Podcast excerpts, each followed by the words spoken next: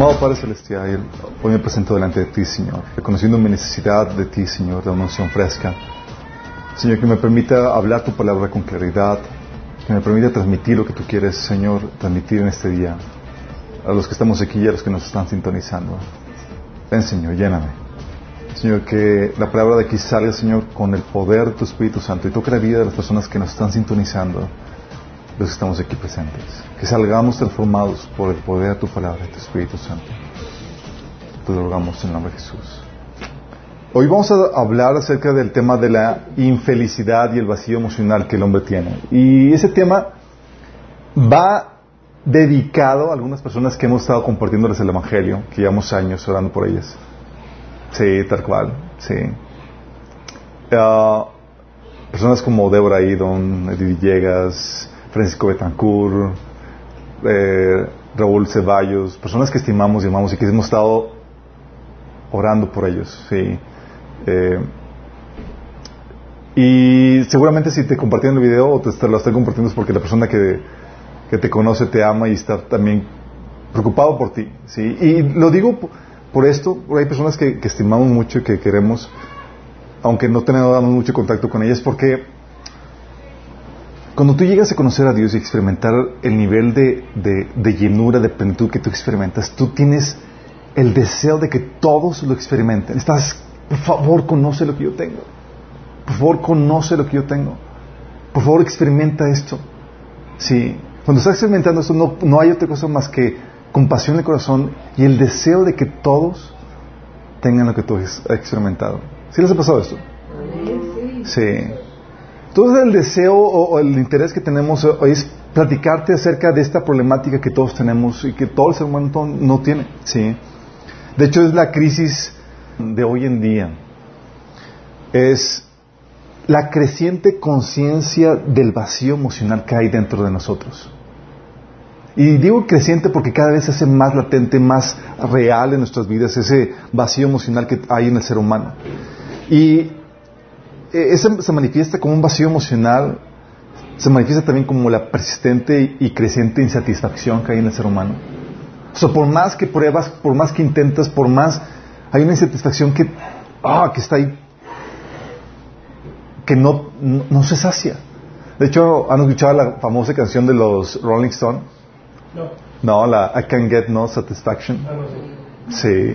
Famosa. Y es, es el, se ha convertido, parecía que se ha convertido en, el, en la canción que describe nuestra época, tal cual. Por más que tratas, no puedes obtener satisfacción. Y se manifiesta también como una falta de sentido de propósito.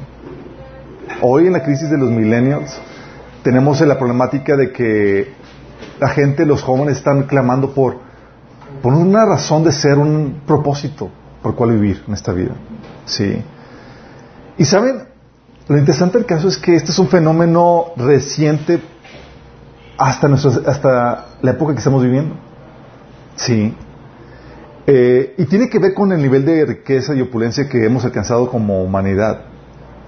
Antes no, no, eh, no se daba, aunque siempre hemos tenido el vacío emocional en nuestras vidas, antes no había el tiempo ni, ni la, el espacio para poder asimilar ese vacío. ¿Sabes por qué? Porque antes nuestros padres y nuestros abuelos vivían a un nivel de supervivencia. Era, ¿cómo lo hago para, para sacar el pan de este día? ¿Y cómo lo hago para, para alimentar a mis hijos? ¿Y cómo lo hago para sacar adelante a mi familia? Vivían un nivel de, de estrés y de, de, de, lucha constante por sacar el día a día que no había la conciencia para poder asimilar de que, ¿cuál es el propósito de la vida? Eh, me siento vacío. No había ese tiempo, ¿sí? Ahorita llevamos en una, vivimos en una situación donde ya alcanzamos un nivel de, de, de riqueza, de, sustentabilidad en nuestras vidas, donde eh, de confort, donde ya no estás pensando o no te consume el qué voy a comer mañana o qué voy a comer hoy. Sí, la mayoría de nosotros lo que nos consume es el, el, el nuevo carro que quiero comprar, los proyectos que quiero hacer.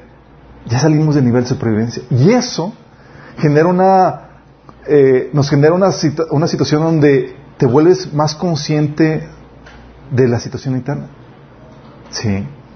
Te da el espacio para poder experimentar eso que el ser humano siempre ha tenido desde, desde la caída, que es el vacío emocional que tenemos. ¿Cómo se siente ese vacío? Este vacío lo sentimos como una persistente y creciente insatisfacción, un descontento, una situación donde nada nos llena, nada nos satisface. Lo sentimos como un vacío emocional que duele, sí. Lo sentimos como un sinsentido, un sin propósito, un sin razón, como una falta de motivación. Lo sentimos como una depresión, una tristeza y una soledad que duelen. Y esto se está haciendo muy fuerte, muy latente. Está surgiendo la superficie lo que estaba viendo en el corazón del hombre, porque ya no estamos en ese nivel de lucha constante por sobrevivir. Ahora nos abocamos a la tarea ya no de supervivencia, sino ahora a ver cómo llenamos este vacío. Sí. Y tenemos varios síntomas y varias formas en las que manifestamos esta, este vacío de nuestro corazón. Uno es por el, eh, le pongo un síntoma, es la eterna zanahoria. ¿Han visto esas caricaturas o esos episodios donde pones eh, una zanahoria delante del caballo y está persiguiendo siempre la zanahoria sin nunca alcanzarla? Bueno, así, así la gente vive hoy en día, la mayoría, ¿sí? Donde vivimos una situación donde se nos promete una felicidad si alcanzas tal punto, tal estado en tu vida. Por ejemplo, piensas dentro de, de ti mismo, sabes que voy a ser feliz si ya quiero terminar la carrera para ser feliz. Sí. Termina la carrera y sabes que ya nada más con que consiga el trabajo que tanto deseo voy a ser feliz. Termina, consigues el trabajo y no, sabes que es que voy a ser feliz si tan solo compro el carro que tanto quiero. Compras el carro, sabes, pero es que voy a ser feliz si tan solo tengo la novio o el novio o la novia que, que, me falta, ¿sí? O voy a ser feliz ya que este me case y, tenga la boda de mis sueños. Te casas, tienes la boda de tus sueños y pasa al siguiente que es, voy a ser feliz ya que eh, una vez que consigue la promoción y el ascenso en mi trabajo. Y de ahí no para, sigue, oye, voy a ser feliz hasta que tenga la casa de mis sueños. Ya tienes la casa de tus sueños, voy a ser feliz cuando ponga la cocina y la condicione como quiero. O ya tienes eso, voy a ser feliz ya que tenga hijos. Ya tienes hijos, voy a ser feliz hasta que ya se vayan. Sí. Oye, sí. Eh, o ya que se independizan y se van, voy a ser feliz ya que eh, pase el problema, la situación que estás viviendo. Sí. O eh, la cosa que uno piensa de que si tan solo logro ser tal o cual proyecto, lo haces, lo logras, si pasa el siguiente, si tan solo logro esto o aquello. Es la eterna zanahoria. Nada nos satisface. Sí. Y pasamos de una lucha tras otra y, no funcionó lo que queríamos, nos casamos y, no nos satisface y vamos a otra cosa más que, que que creemos que nos va a satisfacer. Y resulta que nada. Y así nos vamos una tras otra, tras otra cosa. Sí. Síndrome de la de la zanahoria, de la eterna zanahoria, que perseguimos y nunca alcanzamos. O el síndrome del pasto del vecino que siempre luce más verde que el nuestro, que es la envidia. Sí. Así se manifiesta también el vacío emocional. Buscamos llenar el vacío con lo que tiene el vecino. Ves al vecino que se la pasa de maravilla y tú quieres eso. Y no sabes que el vecino está igual de miserable que tú. Sí. Oye, tenías el trabajo, la casa, la familia ideal, y, pero, pero no te llena. Y buscas la aventura, la infidelidad, el estilo de vida que tus amigos solteros tienen. Sí. O la jovencita que quería casarse temprana de edad porque quería tener eh, eh, su familia porque creía que eso iba a darle esa felicidad. Y se casa temprano y luego quiere vivir la vida loca una vez de madre porque ve los retos que implica el ser mamá. Sí. Y lo fácil que están viviendo sus amigas solteras. O las jóvenes que vivieron la vida loca en su juventud. Sí. Y codician la estabilidad y la armonía de una vida conyugal con hijos que sus amigas casadas se tuvieron. Sí. Ve siempre el pasto del vecino más verde que el tuyo. Busque, lo ves más hermoso. Y quieres eso. Oye, conseguiste la casa, el novio, el marido, pero no tienes las vacaciones una vez al año como todas tus amigas. Y te falta eso para ser feliz. Y es, busca siempre lo que la gente a tu alrededor tiene que tú no tienes. Sí. Es el vacío de tu interior llamando y clamando, sí, se manifiesta de esa forma. También muchos tratan de llenar este vacío con la presunción, la fama. Sí, que muchas veces implica la hipocresía. Queremos llenar nuestro vacío con la admiración de la gente. ¿Sí les ha pasado? Oye, ves en fotos de Facebook todos sonrientes, con situaciones ideales, en la playa, leyendo el libro, y dices, wow, yo quiero hacer una persona bien feliz. Y luego lo conoces en persona y dices, uh, o sea, era, era, era, mentira. ¿Sí? ¿Sí les ha tocado? Oye, fotos de familias y en viaje aquí, dices, wow, qué estilo, o sea, es una persona súper feliz y te das, le das que tantito lo conoces y dices, órale, o sea, era pura presunción. Y estaban tratando de llenar su, su vacío con la admiración de la gente. Oye, presumiendo la vestimenta, el cuerpo, sonriendo como si todos fueran felices, cuando en realidad no lo son. Sí. La presunción, y no solamente con fotos de Facebook te das cuenta, oye, la presunción del nuevo carro que cuando llegas a la iglesia con el nuevo carro o la nueva casa que tienes, buscas la admiración, tiene el estatus, ¿sí? Ya eh, presumes eh, en qué escuela están tus hijos y demás, porque quieres llenar tu vacío con admiración de la gente. Hay gente que para llenar su vacío, ¿sabes a qué, a qué recurre? A deportes y actividades extremas. La emoción, la adrenalina que nubla el dolor, el clamor de ese vacío y el sentido de esta vida es por medio de esos deportes.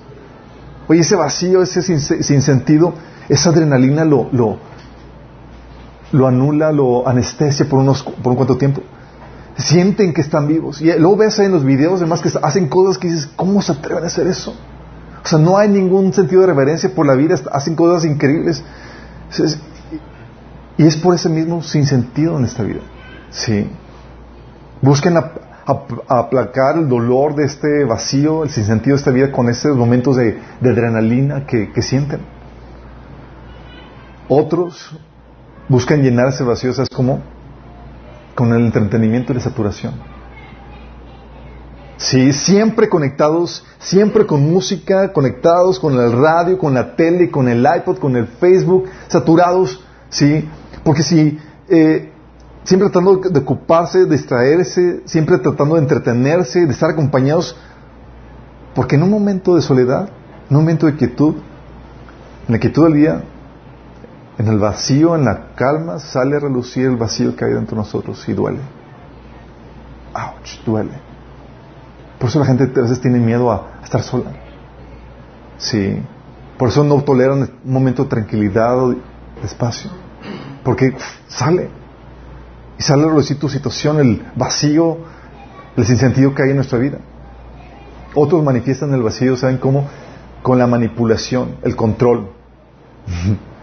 Porque creemos que eh, la situación ideal que hemos visualizado nos va a hacer felices. Oye, si tan solo tuviera esto, si tan solo mi, mi, esposa fuera así, si tan solo mi esposo fuera así, si tan solo mi, mi suegra fuera así, si tan solo mi... Si tan solo. Si buscamos controlar situaciones. Una continua lucha por cambiar y controlar personas, situaciones. Y lo único que te, que te encuentras es el desgaste, el estrés, la tristeza. Sí. Porque por más que, de que busques cambiar tu entorno, no lo vas a lograr. Y aunque lo logres, no te va a satisfacer. Sí. ¿Sabes la otra forma en que la gente busca llenar su vacío? Es por medio de la experimentación y el uso de drogas. Sí. El vacío es tan fuerte en el corazón, la tristeza, la soledad conociente que buscan un momento de furor y de efímera felicidad por medio de, de, droga. Y no solamente eh, la, el furor, la, la, efímera felicidad que puede producir una, una, droga que te puede poner todo high. También la, droga te ayuda a salir de, eh, te puede dar un momento de ausencia, de de este mundo, de anestesia al dolor que puede producir este vacío, la soledad o la problemática que estás viviendo. Y lo hacen todo a costa de la destrucción de su salud, de su vida, por medio, por la adicción. Mucha gente que está en, que tiene opulencia, que tiene riqueza, cae en las drogas por ese vacío que clama en su vida. Es que quieren alguna solución, una, una salida a eso que sienten dentro de sus corazones. Otros tal vez no son adictos a algo, alguna toxina, alguna droga, pero, pero, son adictos, ¿sabes a qué? Al trabajo. Adictos al trabajo, sí, al desarrollo profesional. Porque buscan por medio del trabajo y el desarrollo profesional la valoración, el estatus, el reconocimiento, el sentido de éxito que, que les hace sentir bien, ¿sí? Esa seguridad. Y lo hacen a costa de esa adicción que es el trabajo, el desarrollo profesional y destruyen por causa de eso relaciones, destruyen su salud, destruyen su familia, por causa de eso. También tienes a otras personas que no son adictas a las drogas, otras no son adictas al, al trabajo, otras son adictas al shopping. Sí. A las compras. Y, son adictos a las compras. No sé si han visto los programas de televisión que salen ahí donde salen los, reportajes de... son, hay series de televisión donde son las personas adictas a las compras. Y tienen en su casa lleno de cosas sin usar nuevas. Porque todo nos ha pasado. De hecho, todos hemos sentido el, gusto, el placer, la adrenalina que sientes cuando recibes algo nuevo. Nuevo teléfono, sí. El nuevo carro, el nuevo... lo que sea. Sí, sientes ahí bonito, pero esa emoción de estrenar es efímera. El olor, el brillo de lo nuevo termina. Sí. Y por eso la gente busca de nuevo cuenta el comprar nuevas cosas para experimentar eso. Es como una adicción. Algunos son adictos al, a los likes de Facebook. Publican para... ¿Cuántos llevo? Sí. Y genera la misma Dicen los estudiosos que genera la misma reacción química que las drogas en nuestro cerebro. Sí. Yo 99, yo lo pongo el 100. Exactamente, gente dice, voy de nuevo, yo pongo el 100 para que se complete el 100. Pero la más común de las adicciones es la adicción al dinero. Sí. El dinero que te da el estatus, la seguridad, la tranquilidad, que te promete maravillas. Sí, que vas a ser feliz si tan solo consigues tenerlo en abundancia. Y la, y la gente lo persigue con locura. Sí. Dan su alma por el dinero. La cruel realidad es que tenemos caso tras caso de gente que ha conquistado lo que tú y la gente normal persigue. Y te dicen, chicos, aquí no hay nada. Nos engañaron. Gente que ha llegado a este lado y ha conquistado lo que tú y yo anhelamos, dijeron, ¿sabes qué? No funciona. Por ejemplo, ¿sí conocen a Jim Carrey? Jim Carrey. Jim Carrey, porque es famosillo. Se hizo famoso por sus caras y gestos, ¿sí? En películas de comedia. Ha ganado, ha ganado Globos de Oro, MTV Movie Awards, Teen Choice Awards, People Choice Awards. Tiene 150 millones en su cuenta de dólares, que son cerca de 3 mil millones de pesos. Sí. Y fíjate su comentario. Su comentario dice, o sea, él conquistó la, la fama, la fortuna, el éxito profesional que tú estás persiguiendo. Y él llegó a ese punto y dice, creo que todos deberían hacerse ricos y famosos y hacer todo lo que siempre soñaron para que vean que eso no es la respuesta. O sea, llegó a ese punto y dice, chicos, aquí no hay nada. Me engañaron.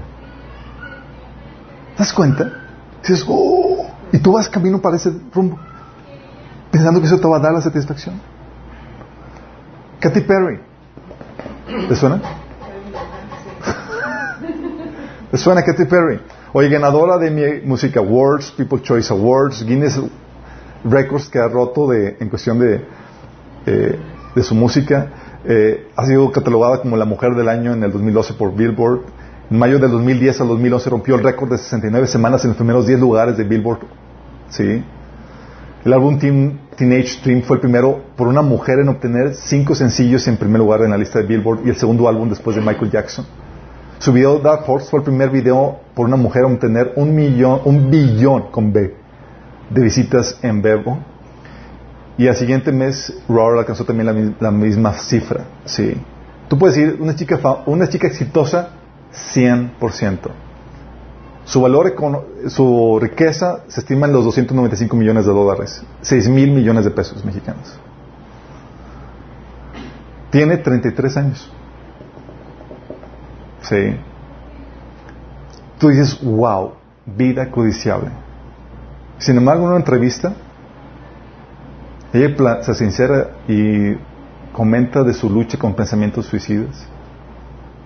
Y en llantos dice, solo quiero ser amado. Katy Perry te está diciendo, llegué aquí y no hay nada. Lady Gaga, 32 años, ganador también de Grammys, MTV Music Awards, su video teléfono nombrado como el mejor video en la década primera persona en alcanzar un billón en YouTube, la primera en obtener 10 millones de fans en YouTube. Su canción Born This Way, la canción más rápida de ventas en iTunes en la historia. También ha ganado récords Guinness.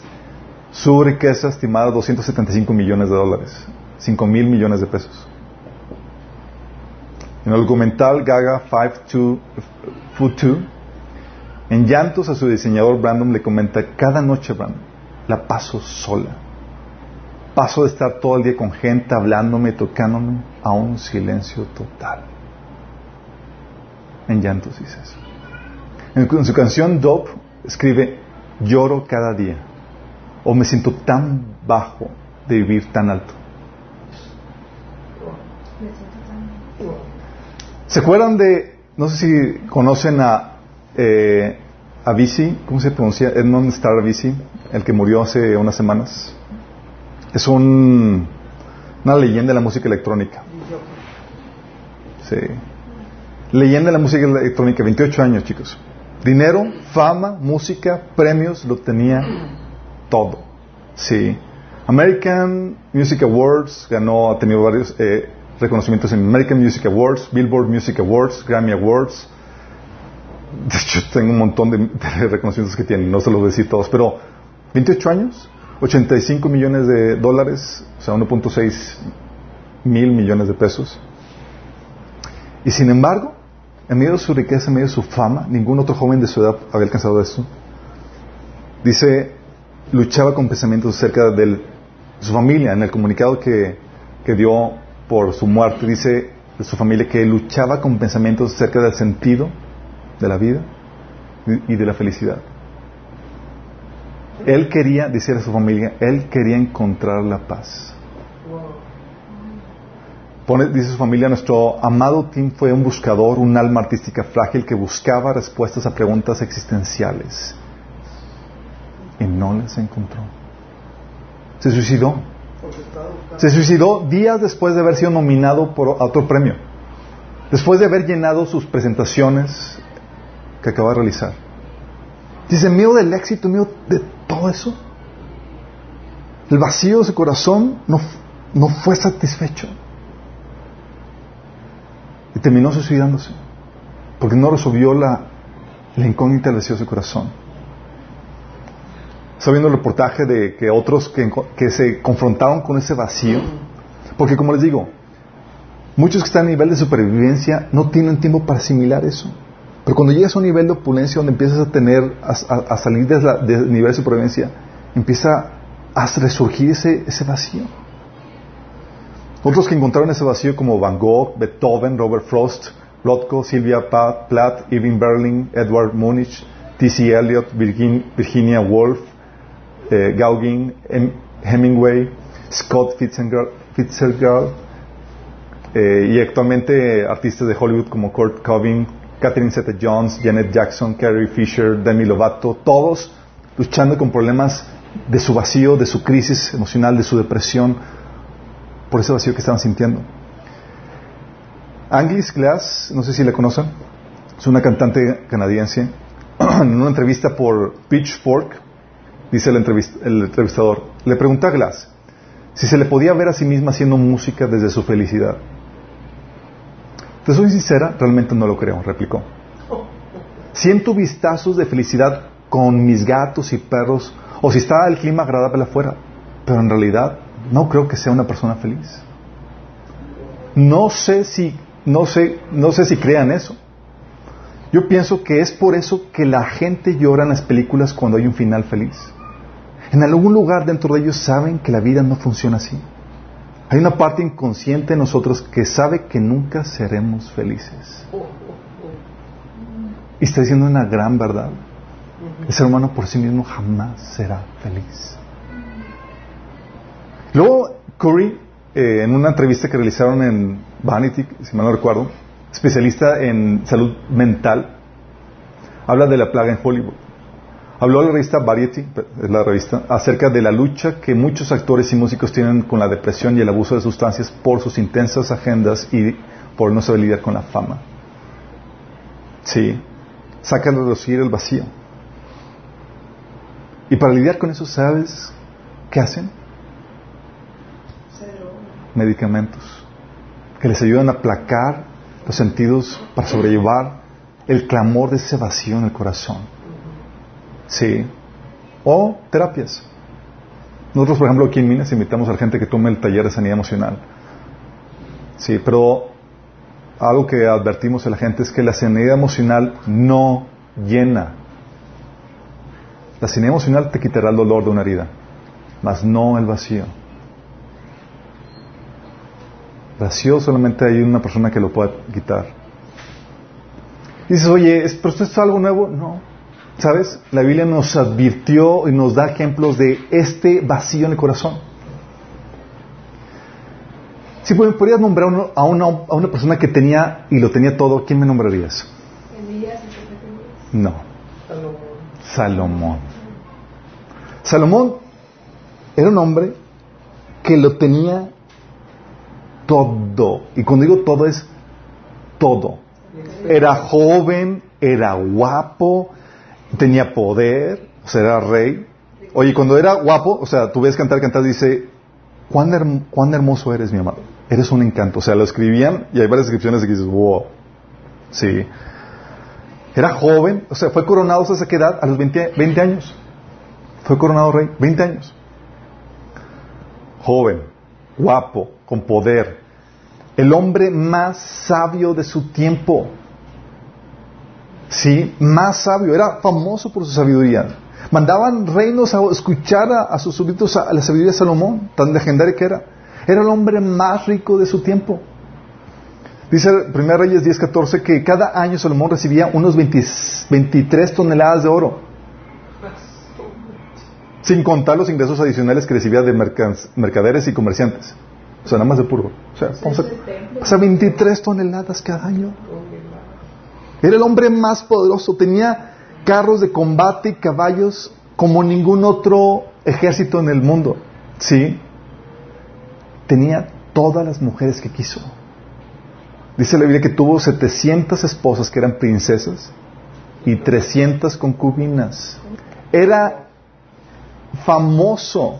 ¿Sí? Dice en 1 Reyes 10:23, tanto en riquezas como en sabiduría el rey Salomón sobrepasó a los demás reyes en la tierra. Todo el mundo procuraba visitarlo para oír la sabiduría que Dios le había dado. Tanta era la fama que todos querían correr con él. Sí. Hasta la reina de Saba, sí. Decía, eh, se quedó tónica ver la sabiduría de Salomón, o sea, viajó desde muy lejos y al ver la sabiduría de Salomón se quedó tónica y el palacio que él había construido, los manjares de su mesa, los asientos que ocupaban sus funcionarios, el servicio y la ropa de los camareros, las bebidas y los holocaustos, que ofrecía en el templo. Entonces dijo al rey, todo lo que escuché en mi país acerca de tus triunfos y tu sabiduría es cierto. No podía creer nada hasta que vine y lo vi con mis propios ojos. Pero en realidad no me habían contado ni siquiera la mitad. Tan impresionante. Sí, Tú, dices, oye, los chismes que le llegaban estaban exagerados. Ni siquiera. Sí. Y sin embargo, era un hombre miserable. Alberto, ¿cómo dices? Era un hombre miserable. Escribió un libro, que es Eclesiastés, aparte de cantar de cantares y proverbios. Y fíjate lo que dice Eclesiastés. La cúspide, en el clímax de su esplendor, dice Eclesiastés 1, 2. Salmón. Nada tiene sentido, dice el maestro. Ningún sentido en absoluto.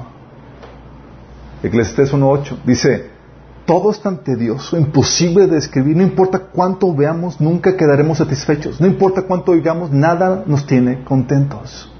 Eclesiastés 1 del 13 al 14 dice, me dediqué a buscar entendimiento y investigar con sabiduría todo lo que se hacía debajo del cielo. Pronto descubrí que Dios le había dado una existencia trágica al ser humano. Observé todo lo que ocurría bajo el sol y a decir verdad, nada tiene sentido. Es como perseguir el viento. ¿Si estás dando cuenta? La crisis existencial que lo que estaba confrontando Salomón. Y que Eclesiastés 1.18 dice, cuanto más sabiduría tengo, más es mi desconsuelo. Aumentar el, conocimiento solo me trae más dolor. Y Eclesiastés 2.1 dice, me dije, vamos, probemos los placeres, busquemos las cosas buenas de la vida. Pero descubrí que eso también carecía de sentido. Eclesiastés 2.2 dice, entonces dije, la risa es tonta. ¿De qué me sirve andar en búsqueda de placeres? Eclesiastés del 12 al, 4, al, al 11, fíjate lo que dice este Salomón. También traté de encontrar sentido a la vida edificándome enormes mansiones, o sea, proyectos, plantando hermosos viñedos, hice jardines y parques y los llené con toda clase de árboles frutales. Construí represas para juntar agua con, con la cual regar todos mis huertos florecientes. Compré esclavos y esclavas, hice y otros nacieron en mi propiedad. También tuve enormes manadas y rebaños y más que cualquiera de los reyes que vivieron en Jerusalén antes que yo. Junté grandes cantidades de plata y de oro y el tesoro de muchos reyes y provincias. Contraté cantares estupendos, tanto hombres como mujeres. Tuve muchas concubinas hermosas. Tuve todo lo que un hombre puede desear. De modo que me hice más poderoso que todos los que viven en Jerusalén antes que yo, y mi sabiduría nunca me falló. Todo lo que quise, lo hice mío. No me negué ni un placer. Hasta descubrí, hasta que descubrí que me daba gran satisfacción trabajar mucho y la recompensa que, de toda mi labor. Pero al observar todo lo que había logrado con tanto esfuerzo, vi que nada tenía sentido. Era como perseguir el viento. No había absolutamente nada que valiera la pena en ninguna parte. Qué fuerte, ¿no? Dices, wow, esto es Salomón. Y no termina ahí. Dice, ok, versículo 12. Entonces decidí comparar la sabiduría con la locura y la insensatez, porque ¿quién puede hacer eso mejor que yo, que soy rey? Pensé, la sabiduría es mejor que la insensatez, así como la luz es mejor que la oscuridad. Pues el sabio puede ver hacia dónde va, pero el necio camina en oscuras. Sin embargo, me di cuenta de que el sabio y el necio tienen el mismo destino. Los dos mueren. Así que me dije, ya que voy a terminar igual que un necio, ¿de qué me vale mi sabiduría? Nada de eso tiene sentido. Por tanto, el sabio como el necio van a morir. El sabio no se le recordará más que el necio y en los días futuros ambos serán olvidados. Por lo tanto, llegué a odiar la vida porque todo lo que se hace aquí bajo el sol es tan complicado. Nada tiene sentido, es como persigue el viento.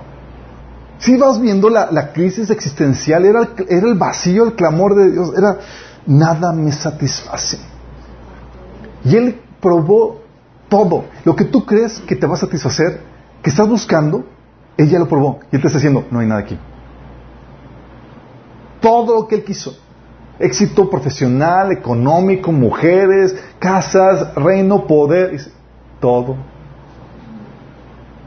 Nada satisface. Y lo interesante caso es que no da ninguna solución a esta vida sin sentido. ¿Sí se han leído Eclesiastes? Terminas como que con mal sabor que dices, órale. Luego de hecho esta pregunta dices, ¿por qué? Eh, de hecho lo único que termina es con una amonestación moral. no da, no encuentra sentido, no dice, pórtate bien fila.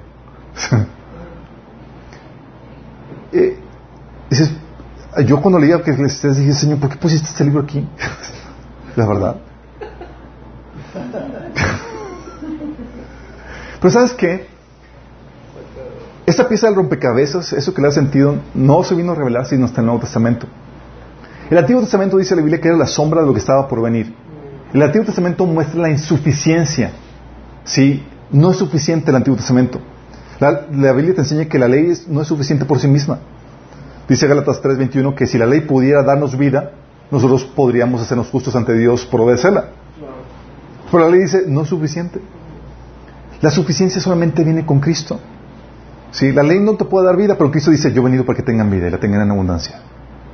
¿Sí? El primer pacto, el orden de la ley, sí, era defectuoso. Dice Hebreos 8.7, si el primer pacto no hubiera tenido defectos, no habría sido necesario reemplazarlo por un, por un segundo pacto. Y es que la ineficiencia de la ley para hacernos justos, la verdadera justicia viene por medio de Cristo. La ineficiencia de la ley para darnos vida, la verdadera vida viene con Cristo. La ineficiencia de la ley para darnos, por nuestra habilidad para bendecirnos, la verdadera bendición viene con Cristo. El verdadero sentido que la ley no pudo darnos a esta vida, viene con Cristo, que viene a darnos vida y vida en abundancia. ¿Sí?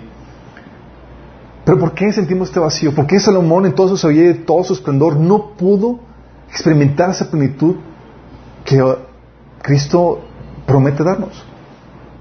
¿Sabes por qué? Porque fuimos creados para tener una relación amorosa con el Creador del universo.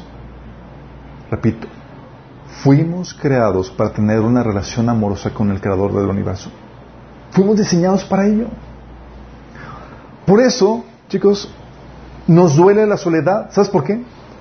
Nos duele la soledad aunque estemos rodeados de gente porque anhelamos una relación con el único ser que nos conoce tal como somos y aún así nos, nos ama, que es Dios. Nos duele la traición y el desencanto en las relaciones terrenales, ¿sabes por qué? Porque anhelamos la perfección y la pureza de un genuino amor que solo se encuentra en una relación con Dios. Nos duele la muerte, la separación, porque anhelamos una vida, una relación que dure para siempre que solo se encuentra en Dios el Creador. Nos duele el sinsentido de esta vida, el sinsentido de nuestros éxitos y posesiones, porque clamamos por un propósito trascendente y valioso, que solo lo, lo podemos encontrar en una relación con nuestro Creador. Nos duele el vacío que vemos en lo hermoso de esta vida, porque fue hecha para disfrutarse con el Creador, no solos. Nos duele esta vida efímera porque anhelamos lo eterno que solo se encuentra en Dios. Solo esa relación con Dios puede darnos esa plenitud, esa llenura. Sí. Por eso Jesús, hablando de este sinsentido en la vida, ¿sabes qué dijo Jesús? Dijo, ¿de qué le aprovecha el hombre ganar al mundo entero? Y pierde su alma. Ganase todo. ¿Les de cuentas? Perdice todo. Aún en, otro episodio, sí, confrontando los tabús de esta, de esta generación, dice, mirad, guardados de la avaricia, porque la vida del hombre no consiste en la abundancia de los bienes que posee. Y mucha gente piensa que ese es el sentido de la vida. Sí, recuerdo cuando escogí o hice, tomé decisiones en mi vida donde iba a afectar mi bienestar económico, mi papá estaba, no. O sea, pensaba que el sentido de la vida era cuánto dinero acumulas y qué es lo que puedes conseguir en esta vida. Por eso Jesús le llamaba a las riquezas, ¿sabes cómo le llamaba? Le llamaba el engaño de las riquezas. ¿Por qué? Porque te prometen ese éxito, esa llenura, que no te van a cumplir. Te engañan. 1 Timoteo 6.9 dice que los que viven con la ambición de ser ricos, lo único que traen es que caen en tentación y quedan atrapados por muchos deseos necios y dañinos que, unen en, eh, que los hunden en la ruina y en la destrucción. Sí, y ese vacío que tenemos, chicos, no es por riquezas.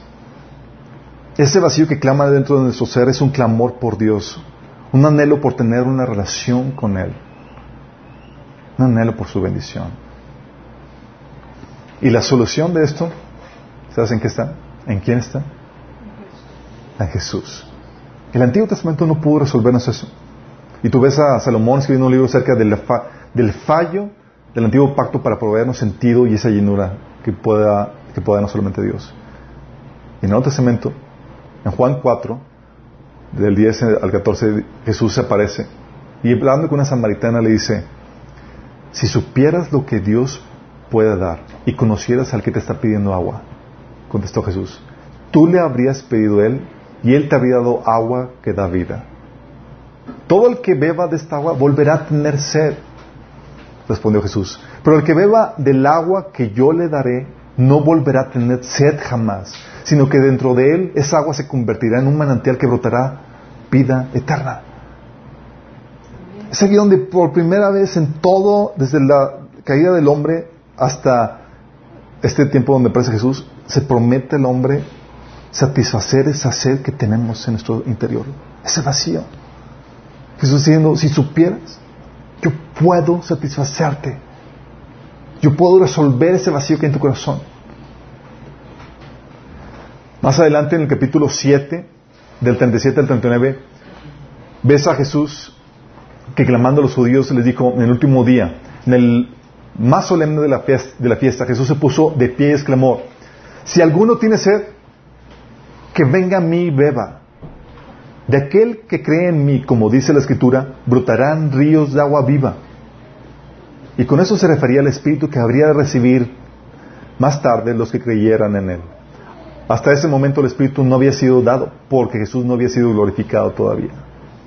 Pero Jesús estaba diciendo la promesa, hey, si crees, si vienes a mí, yo puedo resolver ese vacío.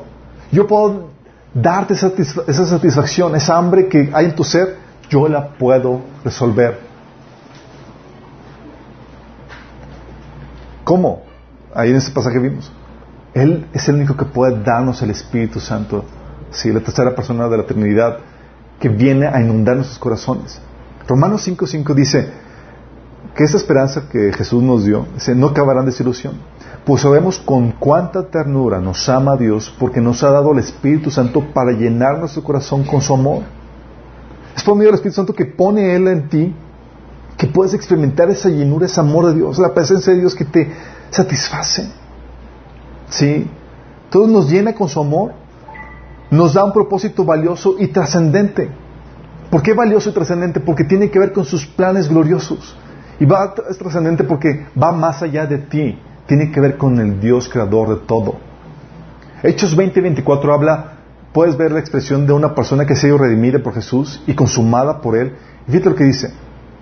Sin embargo, considero que mi vida carece de valor para mí mismo, con tal de que termine mi carrera y lleve a cabo el servicio que me ha encomendado el Señor Jesús. Fíjate, dice, me consume esto, es mi razón de ser. He encontrado en Cristo Jesús el propósito de mi vida, razón por la cual vivir. Y se sabe que una persona no encuentra su razón de vivir cuando no encuentra una causa por la cual morir. Y Jesús, y, este, y Pablo que está hablando que iba a encontrar una causa por la cual morir. Una causa trascendente, con un valor más allá de él mismo. Y todo, chicos, se encuentra en esta relación con el ser más maravilloso y la delicia de conocerlo.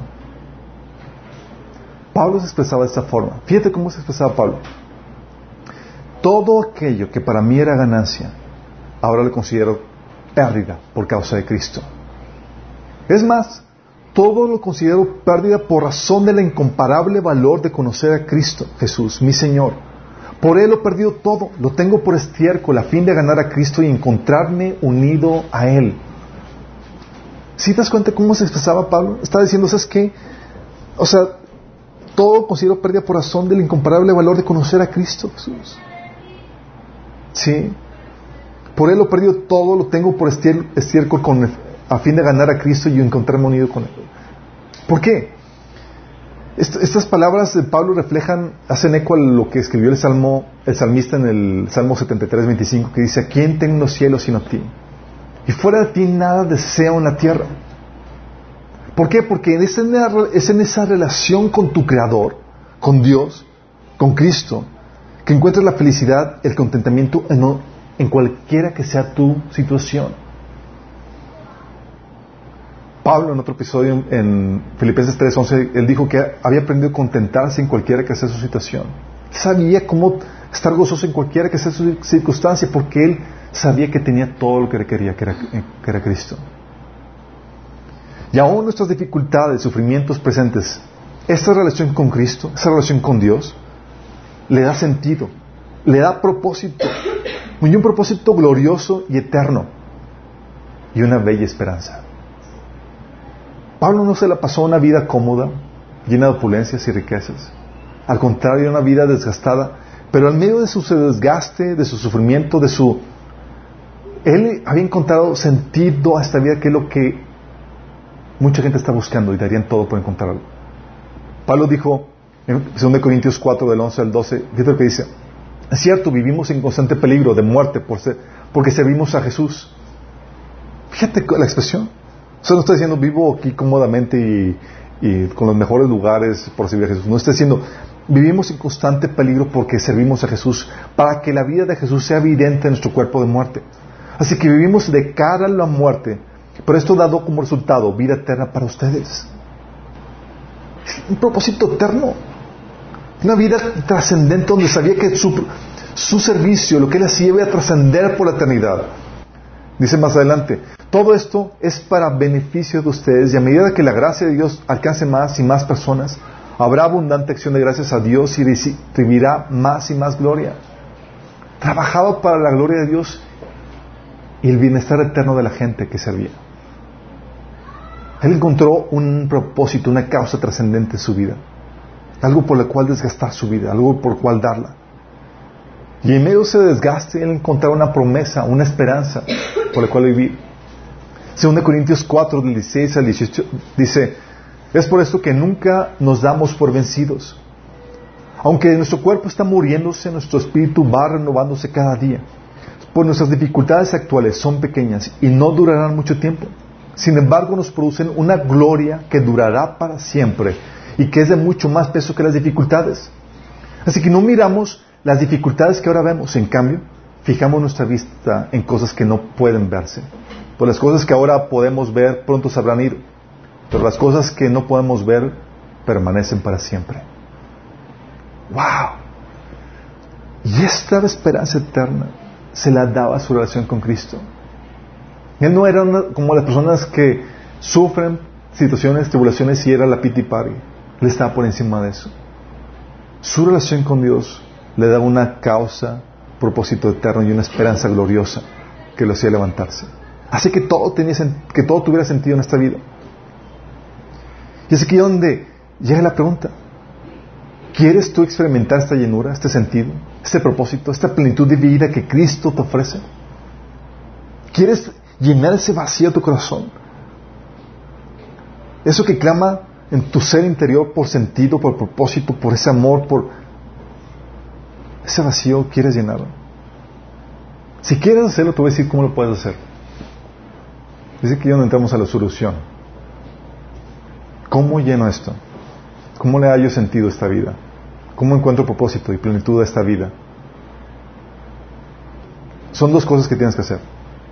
Primero, tienes que restaurar tu relación con Dios. Y segundo, tienes que desarrollar tu relación con Dios. Dos cosas. Sencillas. Restaurar tu relación con Dios y desarrollar tu relación con Dios. Todo parte de tu relación con Dios. ¿Qué haces para restaurar tu relación con Dios? Para restaurar tu relación con Dios tienes que rendir tu vida por Él. Estar dispuesto a dar todo por Él, a rendir tu vida por Él. Mateo 13 del 45 al 44, digo el 44 al 45 dice, el reino de los cielos es como un tesoro escondido que un hombre descubrió en el campo. En medio de su entusiasmo, lo escondió nuevamente y vendió todas sus posesiones a fin de juntar el dinero suficiente para comprar el campo. Ese tesoro escondido es Cristo y la relación que puedes tener con Él. El cual se te pide o se requiere que estés dispuesto a dejar todo, a vender todo, para tenerlo a Él. Y luego dice más adelante, en versículo 45, además el reino de los cielos es como un comerciante en busca de perlas de primera calidad, perlas preciosas. Cuando descubrió una perla de gran valor, vendió todas sus posesiones y la compró. Cristo es la perla de gran valor. Y estas parábolas, estas analogías que Jesús ponía era para hacerte ver lo que implicaba conseguirlo a Él. Siempre va a implicar que estés dispuesto a rendir todo para conseguirlo a Él. Esta llenura que Jesús te ofrece no se consigue en medias tintas. O es una cosa o es otra. ¿Sí? no puedes combinar la fórmula de las riquezas o placeres con tu relación con Dios. Es como que eh, Señor, puedo probarte a ti tantito y, pruebo las riquezas y, los placeres de este mundo para combinar son una... No funciona así. No funciona así. Jesús dijo que no puedes servir a dos amos. O, o te darás a uno y amarás a otro. O le serás leal a uno o despreciarás a otro. Que no puedes servir a Dios y al dinero. No puedes combinar. Sí. No puedes combinar tu éxito personal, tus, tus planes, tus situaciones ideales con la plenitud que Cristo te ofrece. No puedes. ¿Sí? ¿Sabes que una iglesia que lo quiso hacer es la iglesia de la Odisea? Y Jesús le dijo, conozco tus obras, sé que ni eres frío ni caliente. Ojalá fueras lo uno o lo otro. Por tanto, como no eres frío ni caliente, sino tibio, estoy por vomitarte de tu boca. Eso no andas en medias tintas. ¿Sí? Tratando de conseguir en, en, la fe lo que el mundo ofrece para satisfacerte en vez de encontrar tu satisfacción en Dios. También puede ser por si debes estar dispuesto a rendir tu vida por completo, es decir, dejar prácticas, tradiciones o cosas que Dios te pide que dejes. Si no estás dispuesto a hacer esto, sí, no es para ti esto. De hecho, cuando Jesús, cuando vino el, joven rico con Jesús y dijo, Señor, ¿qué tengo que hacer para tener la vida eterna? Dijo, y sabiendo que tenía un amor por el dinero, Jesús dijo, le puso el dedo en la llaga. Dijo, vende lo que tienes y sigue. Y oyendo el joven esta palabra se fue triste porque tenía muchas posesiones. Aquí está en un punto no negociable. El Señor no te está pidiendo, no, no, no le estás haciendo un favor a Jesús. Él te ofrece la plenitud que tú tanto estás buscando. Pero la condición que, que te pone es que estés dispuesto a ceder todo por Él. Sí. Tienes que rendirlo todo. Por eso Filipenses 3, 7 decía, decía Pablo, todo aquello que era para mí ganancia, lo considero pérdida por causa de Cristo. Y Jesús en un episodio dijo, el que ama a padre o madre más que a mí, no es digno de mí. El que ama a hijo o hija más que a mí, no es digno de mí. El que no toma su cruz y sigue en pos de mí, no es digno de mí. El Señor dice, si no estás dispuesto a mí, a ceder todo por, por amor a mí, por mi causa, no eres digno de mí. Porque Él sabe que Él tiene lo único que va a satisfacer en tu vida. Por eso Jesús decía, el que haya su vida, lo perderá. Y cuando habla de que el que haya su vida es, oye, eso que creías que te iba a satisfacer, ¿lo hallaste? Como Katy Perry, como Jim Carrey, te decir, no hay nada, perdí todo. O sea, desde toda mi vida por conseguir esto, está vacío. Y el que pierda su vida por causa de mí la hallará. Y esa es la propuesta de Jesús. ¿Quieres esa plenitud? ¿Quieres hallar la verdadera vida? Jesús está diciendo, debes estar dispuesto a dar tu vida por mí, por conocerme. Entonces tienes que, para restaurar tu relación, con Dios, tienes que rendir tu vida por Él. Uno. Y dos, tienes que poner tu fe en Jesús, en quién es Él y en su obra.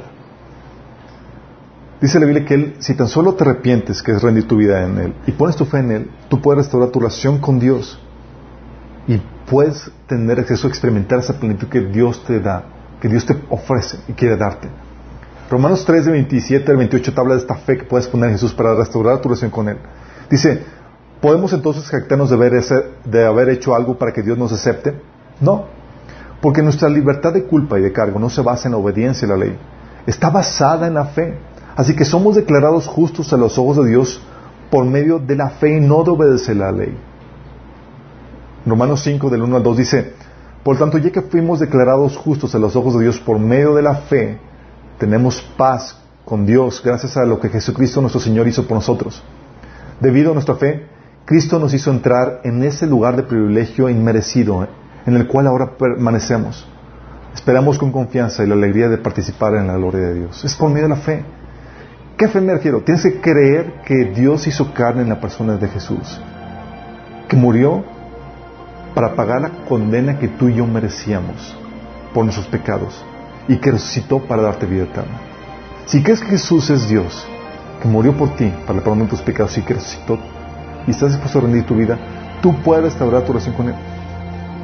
Y si quieres hacerlo, quiero guiarte en esta oración donde le entregas tu vida a Jesús. En cualquier lugar donde tú estés, puedes tú invocar el nombre de Jesús y ser salvo. Si estás dispuesto a rendir tu vida y a creer puedes ahí cerrar los ojos y decirle, Señor Jesús, el día de hoy te rindo mi vida incondicionalmente. Estoy dispuesto a rendirte todo lo que soy, todos mis planes, todo lo que he hecho. Y ahora quiero seguir tus caminos. Yo creo que moriste por mí en la cruz y que resucitaste para el perdón de mis pecados. Y hoy te acepto como mi Señor, el Señor de mi vida y mi Salvador. Amén. Si tú hiciste esta oración, es el primer paso para reconciliar, restaurar tu relación con Él. Pero eso no es suficiente. Eso te da lo que requieres para tener esa llenura. La segunda cosa que tienes que hacer, como lo comenté, es desarrollar una relación con Dios. ¿Cómo se desarrolla?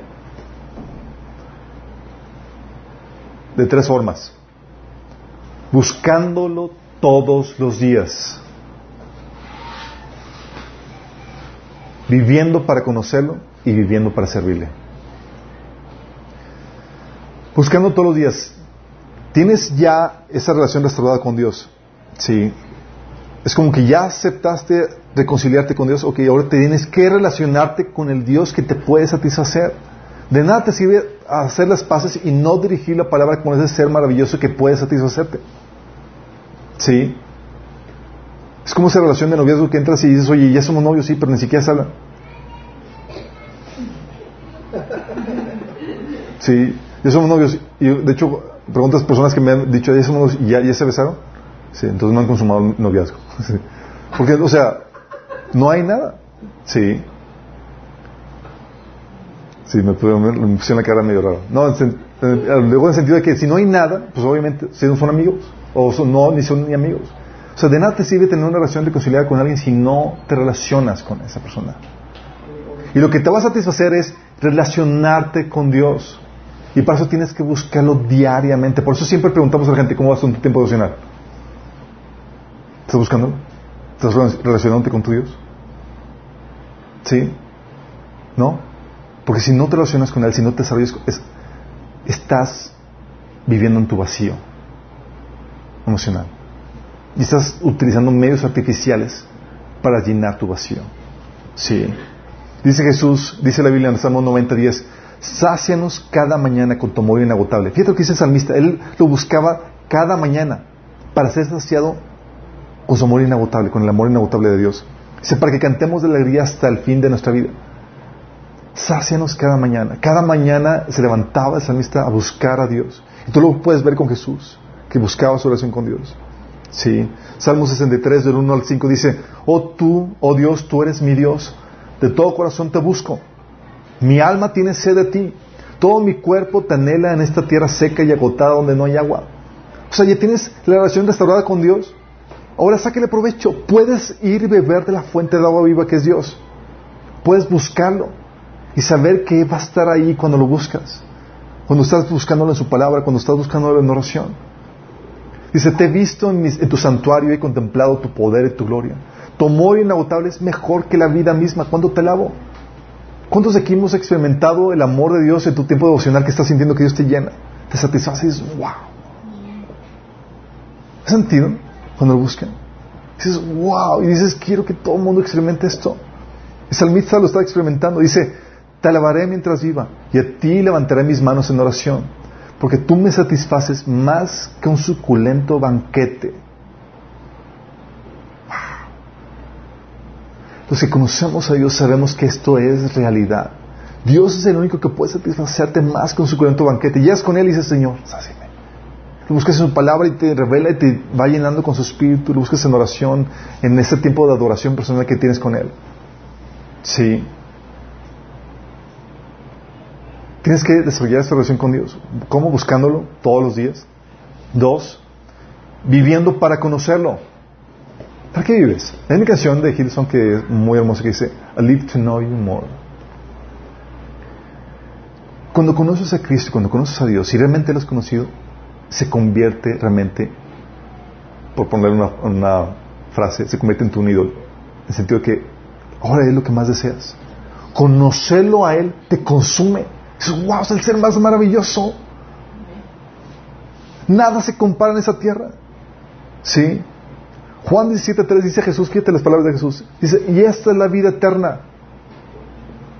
Y no dice que vivan para siempre.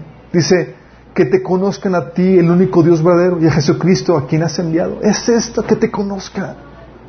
Tú puedes experimentar esta vida eterna desde ya. Dices, wow, estoy experimentando la vida eterna, que es Dios, conociéndolo. Jeremías 9:24 dice,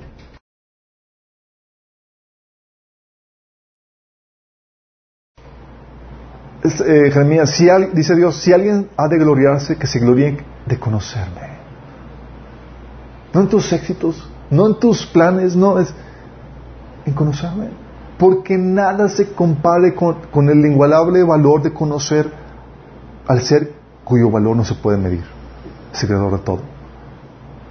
Sí. Tus proyectos de escuela, de carrera, de matrimonio es, es nada es nada con el incomparable valor de conocerlo a Él. Por eso, ¿quieres gloriarte en algo que realmente valga la pena? Gloriate que te conoces, de que me conoces. Sí, de que vives para conocerme. Por eso Filipenses 3.8 decía Pablo, todo lo considero pérdida por razón del incomparable valor de conocer a Cristo Jesús, mi Señor. Fíjate, el incomparable valor, ¿por qué? Porque ¿qué ser hay más valioso? ¿Hay algo más valioso que Dios el creador? ¿Qué le comparas? Cuando le das el valor que realmente merece Dios y tu relación con Él, en el lugar que en tu vida, empiezas a experimentar esa relación, esa llenura que, te satisface. Sí. Entonces, es buscándolo todos los días en una, en una relación, en tu tiempo devocional, viviendo para conocerlo. Que se convierta en tu primer objetivo, conocer y ahondar. O sea, no vas a acabar de conocer a Dios, vas a requerir una vida eterna para conocerlo. Si yo, o sea, llevo años y, y no dejo de sorprenderme con Dios, es wow, wow, wow. Está impresionante. Sí. Y tres, viviendo para servirle. Viviendo para servirle. Es ahí cuando todo empieza a tener sentido. Porque encuentras una causa trascendente, una causa mayor que a ti mismo, que solamente está en Dios. Sí. Salmo 143, versículo 8 dice, Hazme oír cada mañana acerca de tu amor inagotable, porque en ti confío. Muéstrame por dónde debo andar, porque a ti me entrego. Es Señor, guíame. Es quiero servirte. ¿Cuál es tu voluntad?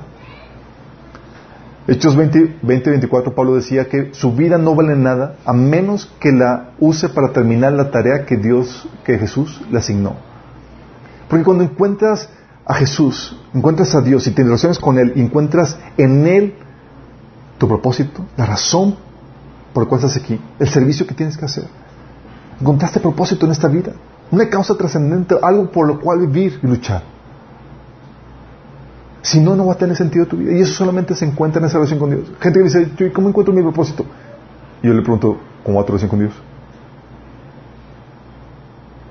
Porque solamente sale de esa relación con Dios. Sí.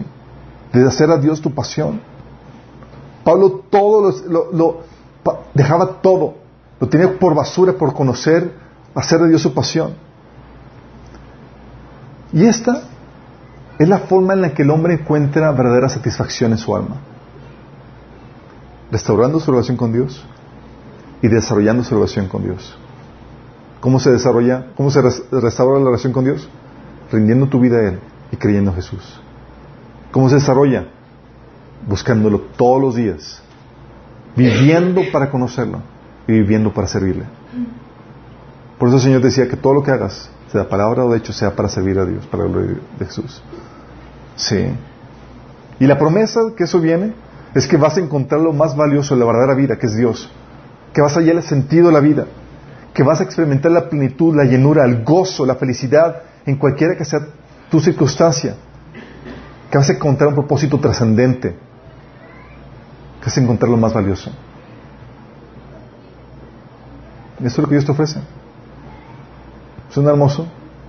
Suena increíble. Es como que lo que el hombre ha buscado por siglos en la riqueza, en el trabajo, en drogas, es, está en Dios, está en Jesús. Y Él ofrece gratis. De hecho, si se encuentran las palabras de, los que están, los, de, eh, la herencia que tiene para los, de, para los, que heredan la vida eterna, los que van a entrar a la, a la nueva Jerusalén. Dice, el que tenga sed, venga y beba. Yo le daré esto es para los que reconocen su necesidad y reconocen que esa necesidad puede ser, satisfecha en Jesús. Es gratis. Es gratis. Lo por todo es que no es una mera teoría. Yo te estoy viviendo diciendo algo que yo experimento en el día a día. O sea, si fuera una mera teoría no te diría y no tendría la, urgencia de decir, ven y prueba. Yo te puedo decir con certeza de que es lo que experimento. Las palabras de Jesús se cumplieron en mí. De mi interior fluyen ríos de agua viva. Una vida plena, con propósito trascendente, que hace todo sentido, donde siento su amor, no la encontré en ningún otro lugar más que en Él. En ningún otro lugar. Y aunque Dios nos haga esta propuesta, ante que Jesús te ofrezca esto, hay muchos de ustedes que lo van a rechazar. Muchos van a rechazar la propuesta de Dios. Y lo grueso del asunto es que Dios no puede hacer nada al respecto. Pues Él no puede violentar tu voluntad. En tener esa libertad de escoger radica tu capacidad de amar. Y Dios no te la va a quitar. Dios anhela que pruebes y que vengas a tomar los ríos de agua viva que están en Él. El Señor no puede hacer nada al respecto. La sed, la tienes. Sí. Pero el engaño del enemigo es que es mentira eso. Y muchos van a entrar en esa mentira, en esa apatía por los Dios. ¿Y sabes qué van a hacer? Inevitablemente no es como decir, ah, tengo una sed y me la aguanto. Mm, mm. La sed y ese vacío es tan fuerte que te va a obligar a buscar alguna otra solución. Y lo que la gente va a terminar buscando son otros salvadores. Salvadores que nos salvan. Y de eso hablaremos la próxima semana. Por pronto quiero los que ya han tomado una decisión por Cristo, están viviendo el plenitud que Dios nos ofrece. O están viviendo una vida mediocre. Están experimentando esa plenitud que Dios nos da. ¿Vives para conocerlo? ¿Es tu pasión? ¿Vives para servirlo? ¿Lo buscas diariamente? En el ajetreo del día a día, el enemigo quiere robarte la atención de lo que realmente importa, que es Cristo. En el ajetreo que en el día a día, con las preocupaciones, el enemigo quiere robarte la atención de lo que es más importante. Tienes a una Marta afanada, angustiada por sus quehaceres. tienes una María sentada a los pies de Cristo, dejando a un lado todo, con tal de estar a los pies de su, de su Salvador, escuchando su palabra. ¿Tú quién eres? ¿Estás viviendo, buscando vivir esa llenura? Estás gustando tu vida. Puedes decir, la gente puede verte y decir, es una persona llena. Es una persona que vive por un propósito trascendente. Él tiene la respuesta a mi vacío. Si no es así, te recuerdo que la solución está en Cristo. Y que si no estás viviendo la plenitud que Dios te ofrece, no es porque Él te la está quitando, sino porque no estás acudiendo a Él. El reclamo de, de, Dios al pueblo de Israel es que abandonaron a Dios y se hicieron cisternas, cisternas rotas que no satisfacen. El reclamo de Jesús a la iglesia de Éfeso fue que dejaron y abandonaron el primer amor. Que Dios no tenga nada que reclamarte. Porque nada en esta vida va a satisfacerte más que Él. Si lo has abandonado, que vuelvas al primer amor y hagas de Dios tu primera devoción. Porque de ahí parte todo. Oramos. Amado Señor, queremos venir delante de ti, Señor, para corroborar, Señor, y refrendar nuestro compromiso delante de ti para buscarte y hacer lo primer, hacerte lo primero en nuestra vida, Señor. Señor, no queremos vivir por banalidades. No queremos vivir para placeres o para proyectos nuestros. Queremos vivir para ti. Queremos encontrar nuestra causa, nuestro propósito Señor. Queremos hacer de conocerte lo más hermoso, lo más valioso en nuestra vida, Señor. Vivir para ello, para conocerte, para servirte.